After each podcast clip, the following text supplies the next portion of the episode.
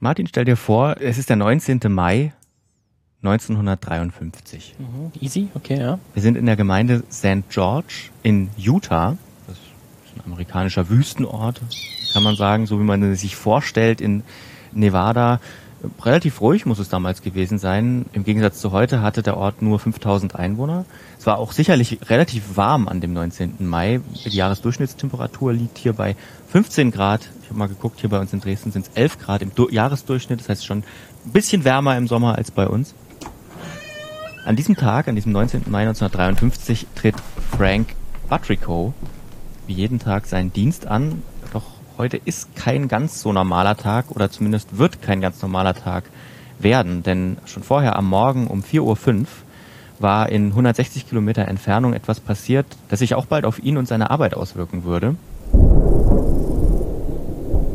Denn 160 Kilometer westlich von St. George in Utah befindet sich die Nevada Testzeit. Dort war am Morgen die letzte von elf Bomben der Testreihe Operation Not Hole gezündet worden, mit dem Codenamen Harry. War eine 32 Kilotonnen Atombombe, das ist ungefähr ja, ein bisschen, mehr, bisschen weniger als dreimal so viel wie, wie in Hiroshima. Und das Problem, man hatte sich bei dieser Zündung ein bisschen verrechnet und äh, inzwischen hat sich der Wind auch noch gedreht. Das heißt, Ärgerlich. mit dem Wind gen Osten weht jetzt eine radioaktive Wolke auf den Ort St. George zu. Und Frank Buttrico ist Strahlenschutzbeauftragter des öffentlichen Gesundheitsdienstes in St. George. Ein paar Jahre später, 1982, wird er vor Gericht aussagen, Zitat, The instruments were off the scales.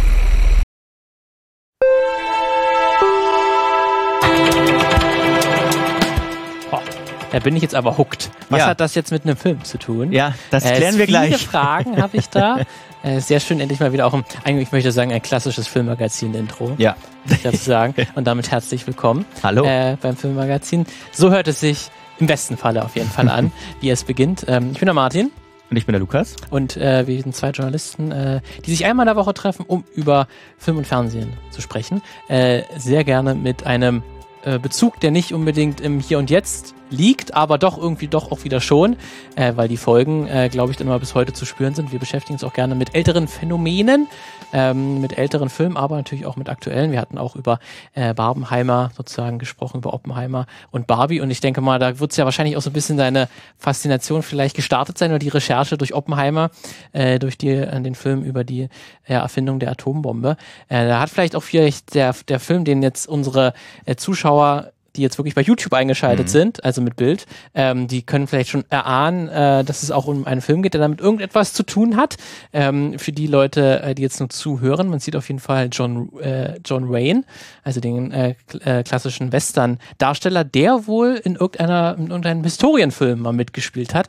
Ähm, aber darüber soll es dann erst später gehen, ja. Exakt. Äh, erstmal herzlich willkommen an alle, die da sind, auch von mir. Ihr könnt natürlich teilnehmen. Entweder ihr, ihr hört nur still zu, das ist für uns auch vollkommen in Ordnung. Ihr schaut zu. Wir sind auch wieder diese Folge bei, bei YouTube, äh, könnt ihr euch angucken, ähm, auf unserem Kanal das Filmmagazin. Ihr könnt aber auch äh, schreiben. Bei YouTube zum Beispiel kann man auch Kommentare schreiben, ja. aber ihr könnt auch auf unserer Website filmmagazin.audio kommentieren zu dieser Folge. Ihr könnt aber auch beispielsweise bei Instagram uns schreiben oder eine Mail, mail at filmmagazin.audio. Könnt uns auch Themenvorschläge machen, wenn ihr zum Beispiel auf so eine Geschichte schon mal gestoßen seid, ähm, wie ich äh, für diese Folge, dann schreibt uns das doch gerne. Äh, und Martin, du hast schon ganz recht ver vermutet in diesem, also es hat mit Barbenheimer eigentlich gar nichts zu tun, außer dass es auch was mit Radioaktivität und Atom Oh, das ist für mich hat. erstmal Gemeinsamkeit genug. Ja, das ist, ja, das ist, war auch für mich Gemeinsamkeit genug, aber aufgrund dieser ganzen Oppenheimer-Geschichte, da haben wir ja auch hier im Filmmagazin drüber gesprochen, ähm, bin ich, bin ich in die äh, Tiefen der äh, Atomdokus wieder reingeraten, wie damals bei Tschernobyl, als die Serie rauskam auch. Und dann bin ich auf diese eine, auf diese eine Geschichte gestoßen, wo ich dachte, hä?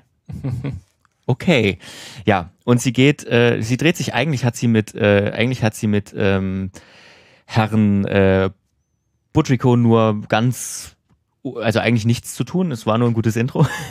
Aber mit der Gemeinde St. George in Utah und mit dem Film, den du gerade schon angesprochen hast, den man bei YouTube hier im Hintergrund sehen kann. Das ist das Filmposter von ähm, The Conqueror, also der Eroberer auf Deutsch, äh, mit John Wayne und Susan Hayward, zwei ganz große Stars äh, zu dieser Zeit äh, im, im Hollywood-Kino, ähm, die Zeit der ganz großen Historienfilme oder der, der ganz großen Filme, ne, wo Hollywood Filme, ja. diese epischen, riesigen Streifen ähm, gemacht hat. Aber auch um diesen Film soll es heute inhaltlich gar nicht so sehr gehen. Ist auch, ist auch besser so bei dem Film. Ich sag trotzdem dann kurz Ja, was dazu. Lukas hat es sich trotzdem angeschaut, obwohl äh, es wohl nicht so wichtig ist für die Nee. Geschichte. Deswegen auf jeden Fall danke für dein Opfer. ähm, ich kannte den Film auch nur so vom Namen her und er war immer im, in Bezug auf Whitewashing, wurde der ganz häufig äh, genannt, als ein ganz schlimmes äh, Beispiel dafür, dass hier äh, John Wayne nämlich Genghis Khan spielt. Ja. Ähm, und dann ähm, er dann halt auch in seiner typischen Western-Manier auch genauso so spricht. Mhm. Äh, allein das ist auch schon komisch, aber allein natürlich schon die Besetzung sehr, sehr fragwürdig ist. Also es ist einfach, es ist einfach so, ne, das ist, äh, wir, wir beobachten sozusagen Genghis Khan ähm, und sein, seine äh, Gefolgschaft, ne, also eigentlich eine, eine mongolische Herrschaftsdynastie, ähm, die dann, äh, der große Feind, der in dem Film aufgemacht wird, sind die Tataren. Ähm, die werden auch von weißen Hauptdarstellerinnen. Natürlich, natürlich. Ähm, man muss dazu sagen, es sind nicht, also es sind nicht alles weiße Darsteller. Es wurden natürlich auch aus dem äh, nahen Reservat dort äh, wurden als Komparsen ganz Ja, viele natürlich, natürlich indigene Komparsen, Amerikaner ähm, als Komparsen äh, angestellt. So, aber ich sag mal mit mit ähm, mit ähm, Genghis Khan an sich hat das nichts zu tun. Und das ist auf jeden Fall auch ein ganz großer Punkt. Also das ist schon absolut zu Recht, dass dieser Film immer wieder als äh, schlechtes Beispiel für Whitewashing äh, äh, genannt wird, aber da auch darum soll es heute nicht gehen. Ähm, wer, äh, wer sich dazu ähm, mal was anhören müsste, wir haben auch schon mal eine Folge über Whitewashing gemacht, äh, findet ihr auch einfach auf filmmagazin.audio. Ähm, Gab es auch schon mal als Thema. Nein, heute geht's wie gesagt, auch so ein bisschen um atomare Strahlung auf jeden Fall. Die wird eine Rolle spielen. Ähm, und eigentlich die Dreharbeiten des Films. Aber ähm, jetzt haben wir schon mal, jetzt haben wir schon da mal damit, angefangen. Vielleicht muss ich doch ganz kurz was zu dem Film wenigstens sagen. Äh, der Film kam äh, 1954 in die Kinos, ähm, heißt auf Deutsch Der Eroberer, ähm, The Conqueror. Und man kann zu dem Film, also nur um das kurz zu sagen, ist ein Film von Dick Powell, ähm, Regie geführt, äh, John Wayne in der Hauptrolle, Susan Hayward, Hayward habe ich schon äh, ähm, erwähnt, aber auch noch ein paar andere Größen dieser Zeit, die man heute, ka- kann man sagen, kaum noch kennt, wenn man sich nicht damit ähm, mit, mit Hollywood-Kino aus den 50er Jahren auskennt. Nein, ich kann mal zu dem Film auch inhaltlich nur sagen, ohne das Whitewashing zu betrachten, uff. also er ist wirklich einfach, er zieht alle Register der, der Scheißigkeit. Er wird auch oft, Mhm. äh, er wird auch oft genannt in einer Reihe der schlechtesten Filme, die jemals Oh. produziert worden sind. So schlimm tatsächlich. Ähm, was ich tatsächlich jetzt erst in der, äh, in der Vorbereitung gesehen habe, auf dem Filmplakat steht groß drauf oder klein drauf, two years in the making at a cost of six million Dollar. Äh, also er hat wohl wirklich sechs Millionen Dollar gekostet. Ähm, ich habe auch Quellen gefunden, die schreiben, dass er 9 Millionen gekostet hat. Ähm, ich habe aber mal 6 Millionen umgerechnet. Das wären heute inflationsbereinigt circa 70 Millionen Dollar. Das ist für heutige Maßstäbe immer noch viel Geld, aber für Hollywood, für ganz große Hollywood-Streifen gar nicht so viel. Ähm, aber für damals haben die Filme einfach nicht so viel Ja, gekostet. da hat man einfach ja auch noch viel, viel mehr Filme produziert. Das ist ja erst in den letzten Jahrzehnten so passiert, dass dann die großen Hollywood-Studios quasi fünf, sechs riesengroße Filme pro Jahr rausgebracht haben Ja. und da dann eben diese äh, hunderten Millionen Dollar reinstecken. Deswegen sind dann auch so eine solche 70 Millionen, die es jetzt heute äh, umgerechnet werden, war ja damals auch schon verdammt viel gewesen, die dann auch gerne mal ins Studio, ähm, wenn es floppt, der Film, dann gerne mal in Bredouille bringen. Ja, ja. Also es ist ein, es ist ein gigantisches äh, Budget gewesen. Auch äh, er sieht auch, was diese, was die Ausstattung angeht, alle Register. Es sind extra Orte dafür gebaut worden. Es gab lange Nachdrehs im Studio noch. Es ist aber on Location in offenbar, ne, wenn ich das jetzt schon sage, in Utah gedreht worden, in der Wüste, um die Wüste Gobi darzustellen. Ähm, und äh, es sind dort äh, Zeltplätze gebaut worden, Lagerplätze. Es ist ganz viel mit Pferden natürlich auch wieder, ähm, die, die, die Rüstung und die Maske und so weiter. Ähm, haben, haben sie, sie haben ihn natürlich diese äh, vermeintlich typischen äh, Bärte aus der Zeit angeklebt und so. Ähm, und eben die Stars, äh, die Starbesetzung. Es sollte ein Ep Epos sein, ist es nicht geworden. Ähm, äh, Im Prinzip ist die, ganz kurz umrissen, die Geschichte ist, ähm, wir beobachten einen Tross äh, tatarischer Krieger, die mit der Tatarenprinzessin, ähm, gespielt von Susan Hayward, Bortai heißt die, ähm, unterwegs ist und, und äh, Temujin, John Wayne, Genghis Khan, ähm, sieht das und verliebt sich auf den ersten Blick sozusagen in sie, obwohl sie die Tochter von dem ist, der seinen Vater getötet und ach was weiß ich noch. Ähm, und äh, er will sie natürlich und dann überfallen die die und entführen sie und dann gehört sie ihm sozusagen und sie muss natürlich erst dazu gezwungen werden, ihn Mhm. zu lieben. Ne, Ja. Sie weiß es jetzt, sie liebt ihn ja, aber sie weiß es nur noch nicht. Ja, sie müssen erst noch Ähm, lernen, auch meistens durch Missbrauch ein bisschen vielleicht du- auch. genau, sie wird, sie wird auch geschlagen, Ja, ja, ähm, sie wird, äh, sie wird erpresst von ihm und alles, was, alles, was dazugehört, ne. Äh, ist aber auch alles okay, weil Ja. das war ja früher so. Ähm, sie liebt ihn, sie weiß es nur noch nicht. Ähm, es fallen auch so Sätze von ihm zu ihr, die so, du bist so schön, wenn du wütend bist. Ähm, also es ist wirklich unerträglich. Und immer wenn er sie, eigentlich schon, wenn er sie zwingt, ihn zu, äh, wenn sie ihn zu küssen, äh, kommt so diese schmalzige Musik im Hintergrund, als wäre das gerade der schönste Ja, ja. Moment. Ihr könnt euch vorstellen, ihr könnt euch vorstellen, wie, wie das ist. Ähm, ja, äh, die, die, die Mongolen werden dann selbst überfallen. Es gibt dann noch so ein anderes Volk. Das gibt es dann noch Verrat und Betrug und irgendwann wird dann John Wayne gefangen genommen und sie befreit ihn dann, weil da entdeckt sie dann natürlich auch seine Liebe, äh, ihre Liebe zu ihm, ähm, befreit ihn dann und dann ähm, will er sich rächen und dann gibt's wieder Verrat und Lügen und bla und es ist ganz furchtbar langweilig und es geht zwei Stunden. Es ist wirklich, es war ein bisschen unerträglich, das zu schauen. Deswegen, so viel zum Film. ähm, wir, ich habe ihn geguckt, dass ihr ihn, ihn nicht schauen müsst. Äh, interessant ist aber, und das habe ich schon ähm, äh, erwähnt, er ist in Utah gedreht worden, im äh, sogenannten Snow Canyon, ein Stück, ähm, ein Stück westlich von St. George, in der Gemeinde St. George, die, wie ich auch schon ganz am Anfang gesagt ha habe, ähm, kurz zuvor äh, ein bisschen ungewollte radioaktive Strahlung abbekommen hat, nämlich durch besagten Atombombentest. Ähm, 32 Kilotonnen Harry, äh, überirdische, überirdisch gezündete Atombombe, ähm, hat später den Spitznamen genau deswegen Dirty Harry bekommen. Ähm, Okay, ja. Ergibt Macht, Sinn. ergibt total Sinn, ne? Ähm, Cooler Name. Und ähm, es ist lange Zeit, hat auch die Regierung gesagt, nee, da, da war nichts. Äh, Und eben, das hat eben Frank Butrico auch vor Gericht gesagt. Ähm, er hat erst 82 gesagt, äh, the instruments were off the scales. Ähm, er sagte auch vor Gericht, äh, dass das Betriebspersonal des Testgeländes in Nevada ihn angewiesen hat, nur zu melden, dass die Strahlungswerte, Zitat, ein wenig über dem Normalwert lagen, aber nicht in einem Bereich, der schädlich ist. Er hat dann wohl damals trotzdem die Leute angewiesen, drin zu bleiben, zum Glück.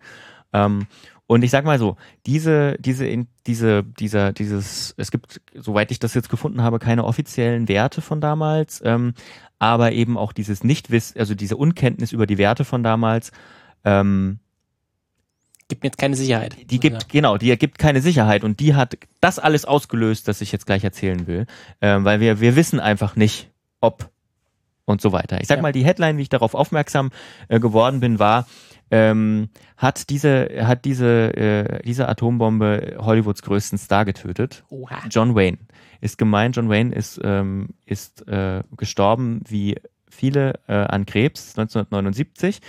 Ähm, und die Frage ist, stammt dieser Krebs von diesem Filmdreh? Also durch diese ähm, radioaktive Exposure, die es gab, ähm, ist er daran gestorben und eben nicht nur er. Also es gab ein Artikel aus dem People Magazine von 1980 mit Zahlen, äh, die 22 220 Mitarbeitenden dieser Filmcrew, also am Set und die Komparsen und die Mitarbeitenden, ähm, von diesen 220 sind 91 später an Krebs erkrankt, 46 davon tödlich.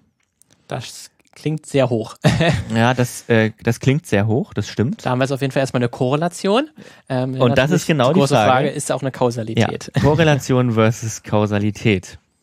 Äh, die Frage kläre ich jetzt mal noch nicht gleich. Äh, die ist relativ gut diskutiert und erforscht worden. Verlinke äh, die Quellen wie immer auch unten in den, in den Shownotes. Es gibt einen ganz langen, tollen, tollen wissenschaftlichen Artikel, äh, mit, wo, für den viele Interviews geführt wur- wurden und Studien herangezogen wurden, der dieses Ganzen, der dem Ganzen auch so ein bisschen den Skandal nimmt. So viel kann ich schon mal vorwegnehmen. Ähm, aber ja, äh, also was, was, was ist passiert ähm, bei diesem Dreh, und das sieht man auch im Film, ähm, wurde durch den Wüstensand natürlich geritten mit Pferden. Ähm, es wurde sich im Sand gewälzt. Es wurden dann am Ende sogar, ähm, ich glaube, 60 Tonnen ähm, Sand äh, für Nachdrehs ins Studio mitgebracht von dort, weil man das so echt möglich haben wollte, sag ich mal. Ähm, ja, und all dieser Sand bietet natürlich das Potenzial, äh, ähm, nuklear verseucht zu sein. Es gibt auch ein Foto, ähm, wo äh, John Wayne am Set mit seinen Söhnen, die da auch schon irgendwie mit, äh, mit äh, äh, drin hingen, ähm, glaube ich, einer später auch an Krebs gestorben, ähm, am Set steht und einen Geigerzähler in der Hand hat und auf diesen Geigerzähler ähm, schaut. Was dieser Geigerzähler äh, allerdings ähm, angezeigt hat, da gibt es keine verlässliche Quelle für. Und warum hatten die überhaupt einen, Geig Geig Geigerzähler dabei? Tja. Also wussten die ähm, zu, zu dem Zeitpunkt des Drehs, dass da vor kurzem eine Bombe gezündet wurde? Naja, also ich sag mal so, dass da eine Bombe gezündet wurde, das wusste man damals, Das weil das, diese Nevada-Testzeit, ähm, ich habe ich hab, äh, Zahlen gefunden, die, die, sind, die sind nur mäßig verlässlich tatsächlich. Es gab Artikel, die geschrieben haben, dass es da damals auf dieser Nevada-Testzeit über 1000 ähm, über 1000 äh, überirdische Atomtests gab. Das kann aber nicht sein. Also dieser Artikel ist einfach offenbar falsch, weil ähm, es gab zwischen 1951 und 62 bis zu diesem eingeschränkten, ähm, ich glaube ab 62 durfte man dann nur, oder 63 durfte man dann nur noch unterirdisch ganz eingeschränkt Atomtests machen. Ähm, hat man sich dann geeinigt mit der Sowjetunion nach der Kuba-Krise. Ähm, es gab da insgesamt etwas über 1000 überirdische, ähm, äh, etwas über 1000 insgesamt Atomtests Mhm. und davon waren nur, nur in Anführungsstrichen, 800, ähm, 800 ähm, überirdisch und davon aber ein Großteil auf äh, Amerika. Wenn man sich diese, ist total spannend, wenn man mal Nevada äh, Nuklear-Testzeit bei Google Maps eingibt, man sieht diesen Wüstenstreifen und sieht ganz, ganz viele Krater. Es sieht aus wie eine Mondlandschaft. Ähm, ist total interessant. Aber äh, es können nicht, nicht so viele gewesen sein, aber es waren zu viele. Ähm, viele, viele, viele, dass dieser Fallout bestimmt auch eine Rolle gespielt haben könnte. Und vielleicht ist das eine Erklärung dafür, dass da ein Geigerzähler auch am Set war. Ähm, wie bekannt das alles damals war, das kann man aus einem bestimmten Grund nicht mehr sagen. Das spielte nämlich einfach keine Rolle. Ähm, man hat sich damals noch nicht so richtig viele Gedanken gemacht darüber. Ne? Die, die, ähm, die, die, die, die Schäden, die ähm, die Radioaktivität anrichtet, die sind ja erst im Zuge dieser ganzen Tests und dieser ganzen Forschung und dieser ganzen äh, auch, äh, sag ich mal, zivilen Nutzbarmachung der Atomenergie äh, überhaupt erst zutage ge ge getreten. Ne? Man lernt ja auch, man lernt ja auch hat in den 90ern bei Unfällen, die passiert sind, noch Auswirkungen erst erfahren. Ne, es, ganz viel, äh, es gibt ganz viele Unfälle in den 60ern und 70ern, aus denen man gelernt hat, welche, welche, welche, welche Folgen äh, Radioaktivität überhaupt hat. Und das war, glaube ich, 1953, 54 einfach noch nicht so in den Köpfen drin, wie gefährlich das eigentlich ist. Ähm, und vor allem, wie gefährlich das ist, wenn man dann, wenn man das dann einatmet. Ne? Oder sich Ähm. im Sand äh, wälzt. oder sich im Sand wälzt. Aber da, auch da, deswegen gibt's auch keine, es gibt auch deswegen gibt's keine verlässlichen Zahlen. Es ist nicht so, heute ist es so, kann man, glaube ich, mit gutem Gewissen sagen, es sei denn, es will irgendjemand irgendwas verheimlichen. Ähm, man kann, äh, glaube ich, sogar in, äh, in Fukushima auf jeden Fall online gucken, wie hoch, wie hoch die Strahlenbelastung an gerade in diesem bestimmten Ort ist, online von der ganzen Welt aus. Also das ist schon deutlich transparenter geworden. Ähm, ja, das war damals halt nicht so. Und das äh, hatte auch eben auch zur Folge, dass man erst äh, Ende der 70er, Anfang der 80er über diesen Filmdreh und über seine Folgen geredet hat. Ähm, es gab vor diesem, vor diesem People Magazine, was Klatschpresse ist, muss man sagen, ne, deswegen auch dieses Effektheischende, ähm, gab es auch schon Berichterstattung darüber, auch schon ähm, sozusagen den, die Aussage, ja, es ist das vermehrt zu Krebsfällen gekommen. Es gab auch Schauspielerinnen und Schauspieler, die sich aus dieser Riege dann engagiert haben und gesagt haben, hey, wir, ähm, wir sind hier Betroffene und wir ähm, sind, äh, wir haben Krebs wegen dieser Atomtests. Ähm, das haben die damals gesagt. Ähm, und das ist dann auch immer wieder befeuert worden. Ähm, allerdings gibt es, äh, gibt es ein echtes Phänomen. Ne? Also was ist ein echtes Phänomen? Das ist auch ein echtes Phänomen. Es gibt natürlich auch Menschen, die dort gelebt haben. Ne? Also in, in, in St. George leben heute, kurioserweise, fast 100.000 Leute. Ähm, also dort scheint es nicht mehr so gefährlich zu sein. Ich habe nämlich gelesen, dass St. George heute ähm, eine, ja, ich sag mal, eine Rentengegend für die Hm. sogenannten Snowbirds ist. Ich weiß nicht, ob du das kennst Snowbirds. oder ob ihr davon schon mal was gehört habt. Ähm, Hm. Äh, das sind Rentnerinnen und Rentner vor allem aus nördlicheren Staaten in Amerika, die sich ähm, Die die ihre Rente in Süden, Süden fahren, weil ja. es da wärmer Naja. ist. Das Okay. sind die sogenannten Snowbirds. Aber leben die dann auch in solchen Communities, so welche Renten-Communities? Renten-Communities. Ah, okay. äh, manchmal, also es gibt dann die etwas reicheren haben da so Luxuswohnmobile, Mhm. mit denen die da hinfahren oder die haben dort dann dann halt so Mobile Homes, ne, in Anführungsstrichen. Vielleicht auch durch mal, ich glaube, das kommt bei Breaking Bad, kommt das auch noch vor.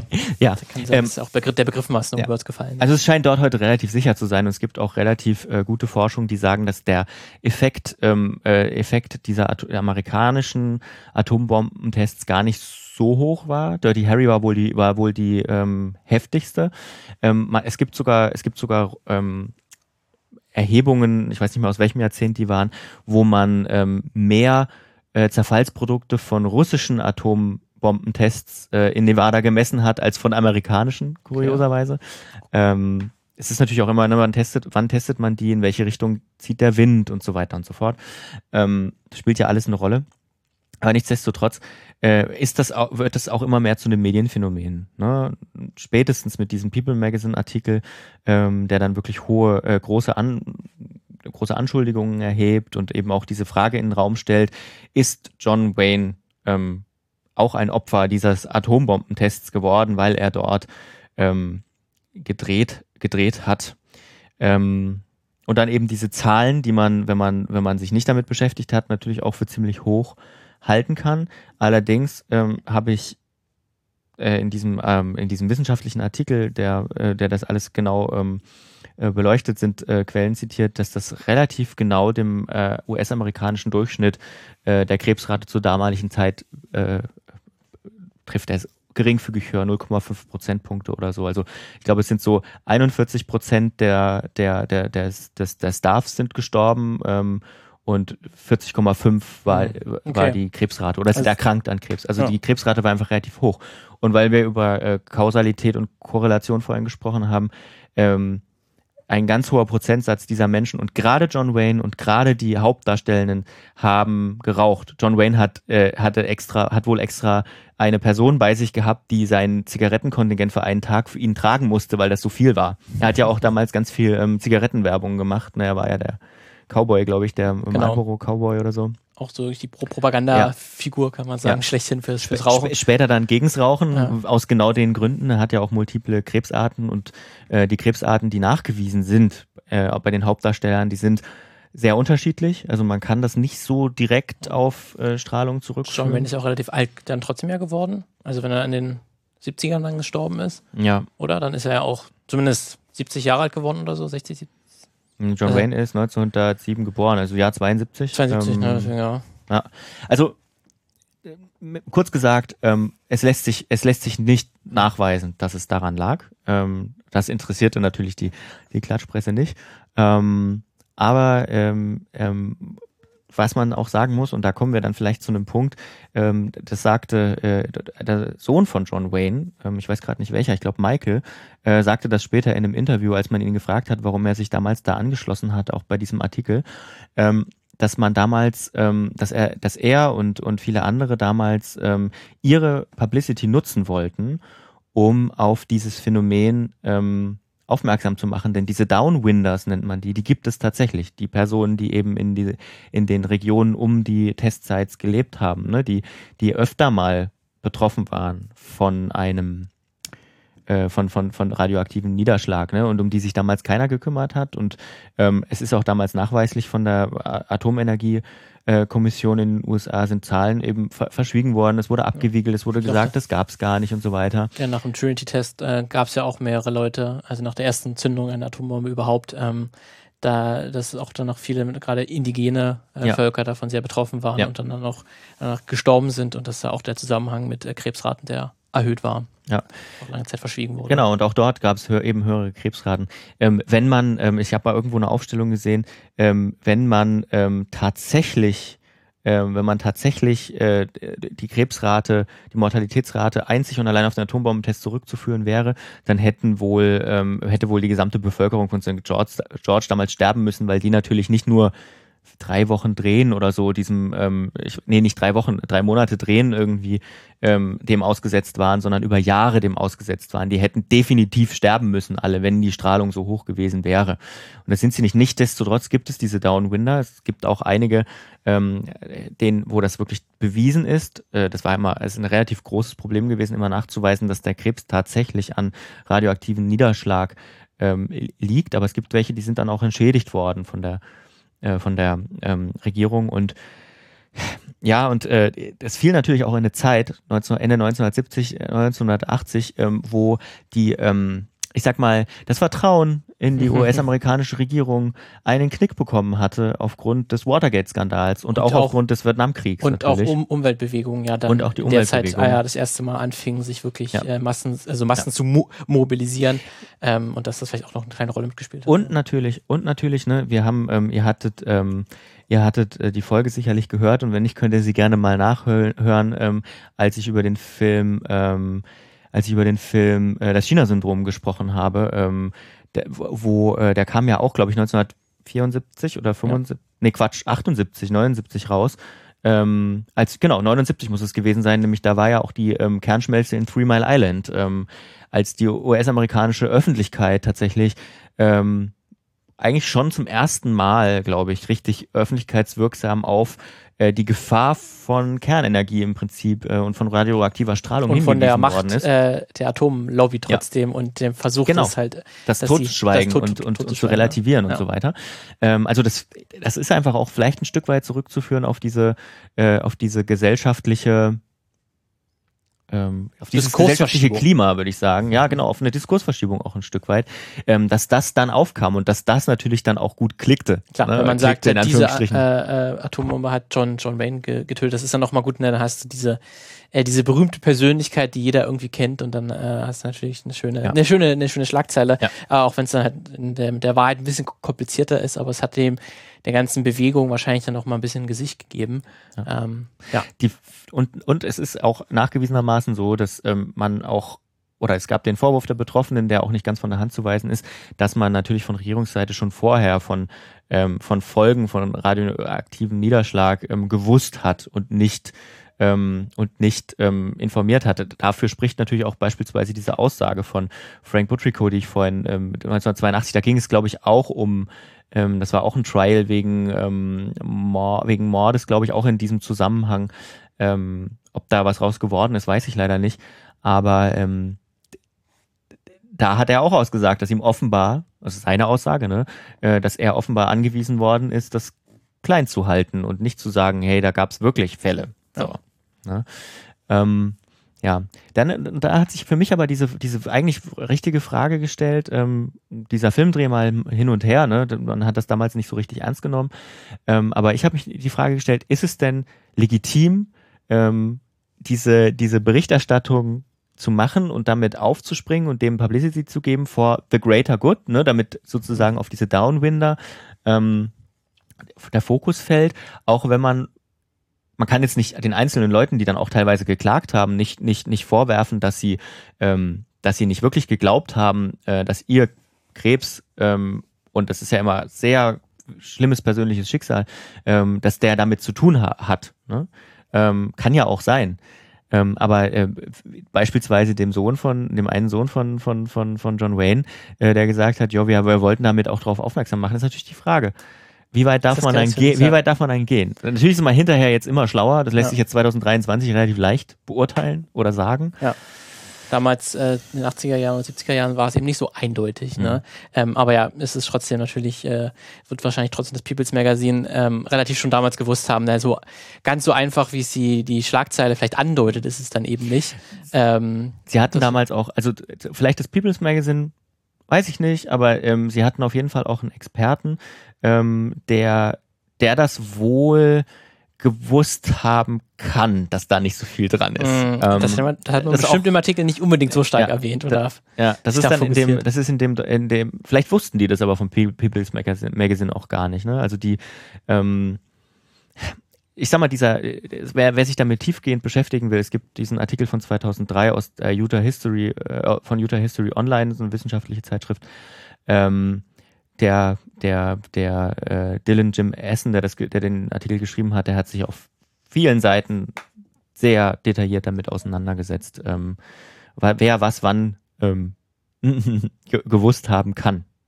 Ja auch wenn man eigentlich gar nichts weiß. Ne? Und deswegen umso wichtiger ist es ähm, in dieser ganzen, in dieser ganzen Radioaktivitätsfrage auch ähm, und, und, und nicht nur das, ne, auch es betrifft ja auch andere, es betrifft ja auch Gift und so weiter, Umwelt, Einflüsse. Umso wichtiger ist halt auch eine transparente ähm, Forschung, sage ich mal, ne? ähm, dass man, dass wir ähm, dass wir Ressourcen auch zugänglich machen. Ne? Wenn, wenn man genau wüsste, wie die Messwerte von 1954 an dem und dem Ort ausgesehen hätten, dann, ähm, dann. Und dann wäre wär vielleicht dann auch, wenn man das von Anfang an auch so transparent gemacht hätte, äh, was die Gefahren sein können von Atombombentests und wenn man dann halt danach noch drehen möchte, dass dann trotzdem vielleicht die 0,05-prozentige Chance besteht, dass das einen Krebs später verursacht. Das hätte man vielleicht damals schon ungefähr sagen können. Das ist wahrscheinlich gering, aber wenn da jemand sagt, das ist mir zu hoch, und dann entscheidet eben die Produktionsstelle, wir drehen eben woanders, wo selbst diese 0,05-prozentige Chance nicht besteht, oder sei es, lass es auch 0,5 Prozent sein, ähm, dann ist das wäre es ja auch okay gewesen. Ähm, ja. Aber die Chance wurde einem ja damals auch schon genommen, weil das dann eben nie so kommuniziert wurde und noch gar nicht gewollt war, dass man über die Gefahren von Atombombentests äh, und von atomarer Strahlung spricht. Und das ist dann, glaube ich, dann auch schon eher das größere Problem gewesen. Die Naivität, über die Naivität kann man dann jetzt heute lachen ja. ähm, und über die späteren Reaktionen sich auch wundern oder sich sehr interessiert finden, wie das war. Aber den Menschen wurde ja von am Anfang ja auch schon die Möglichkeit eigentlich äh, genommen, sich darüber richtig zu informieren. Und so, dass man heute einfach bei Google eingeben kann, wie sind denn die Strahlenwerte in Fukushima. Ähm, das wäre ja theoretisch irgendwie in, in, einer Form wäre das ja auch damals schon möglich gewesen, natürlich nicht im Internet, aber ähm, dass man zumindest, dass, dass die Behörde oder die Regierung was man jederzeit an, anrufen könnte. Äh, was ist denn da gerade? Was wird da gerade gemessen? Es wird, es wird überall gemessen, weil man ist sich nicht sicher. Man braucht die Atombombe naja, irgendwie. Oder zumindest gerade, ja, zumindest gerade in diesem, in diesem ja, Umfeld dieser Testzeit, Umfeld, ja. ne, dass man da sagt, hier Leute, man hat ja gesagt, ihr seid sicher, aber waren die Leute wirklich waren sicher? Waren die wirklich sicher? Konnte man das wirklich hundertprozentig sagen? Ähm, und das ist dann, glaube ich, das dann auch schon eher ein, äh, ein Skandal gewesen. Das hätte man wahrscheinlich auch vielleicht eher zu einer Überschrift machen können. Tja, aber ja, ähm, was ich übrigens in dem Zusammenhang auch nicht, also was ich nicht wusste, ist vielleicht irgendwie eine Wissenslücke, vielleicht ist das allen anderen äh, total klar, aber äh, wir betreiben in, in Deutschland ähm, ein relativ wohl unvergleichliches ähm, Messnetz, ähm, wo die Gamma-Ortsdosisleistung gemessen wird. Also das ODL-Netz, Ortsdosisleistungsnetz, ähm, wird vom Bundesamt für Strahlenschutz, glaube ich, ähm, ähm, betrieben. Das war früher, in, zumindest in der BRD, hat das, glaube ich, der Bundeswehr unterstellt. Das war natürlich ne, die Frage, was haben, wir, das haben die Sowjets, was hat die DDR äh, irgendwie, irgendwie gemacht? Wir müssen das irgendwie monitoren und jetzt ist es aber in ziviler Hand und man kann, es gibt da 1700 ähm, automatische Gammastrahlen-Messstellen über Deutschland verteilt. Ähm, wo man bis sieben Monate zurück online auf einer Karte die jeweilige Ortsdosisleistung des Ortes, wo man, wo man wohnt, ähm, hm nachschauen kann einfach. Okay, also da kann sich auf jeden Fall äh, eine Produktionsstudie nicht davor winnen, wenn man nicht sagen, ich wusste nicht, dass da vielleicht ein bisschen die Strahlenbelastung ein bisschen höher ist. Nee, und äh, was ich spannend finde, also das ist auch immer so, ähm, also alles, was es in Deutschland gibt, wir wüssten davon, wenn es nicht so wäre, alles, was es in Deutschland gibt, ist äh, in einem Bereich, der ist normal. Ne? Also der ist wirklich in Ordnung. Unter 0,08 äh, Mikrosievert sind das, glaube ich äh, Mikro, was ist kleiner? Milli, Mikro, äh, Mikrosievert, Mikro, Mikro, nee, Milli, Mikro. Milli wäre ein bisschen zu viel. Ja. Ähm, Mikrosievert äh, pro Stunde.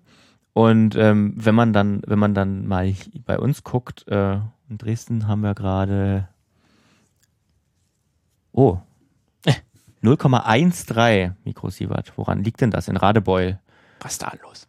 Aber in Wilsdorf, in Wilsdorf zum Beispiel, hier um die Ecke, sind es dann 0,16 nur. Hm, also heute lieber nicht den John Wayne 2 drehen. 0,09. Na doch, das ist alles noch, alles ist noch, noch okay, in Ordnung. Ja? Das ist alles in Ordnung. Na gut. Also könnte er doch, könnte er doch weiter drehen. Ja, und spannend auch, äh, spannend auch, dass man da übrigens immer noch, das nur vielleicht als ganz kurze Fußnote, äh, dass man da immer noch an, in einigen bayerischen Messstationen äh, immer noch die Auswirkungen von Tschernobyl sieht.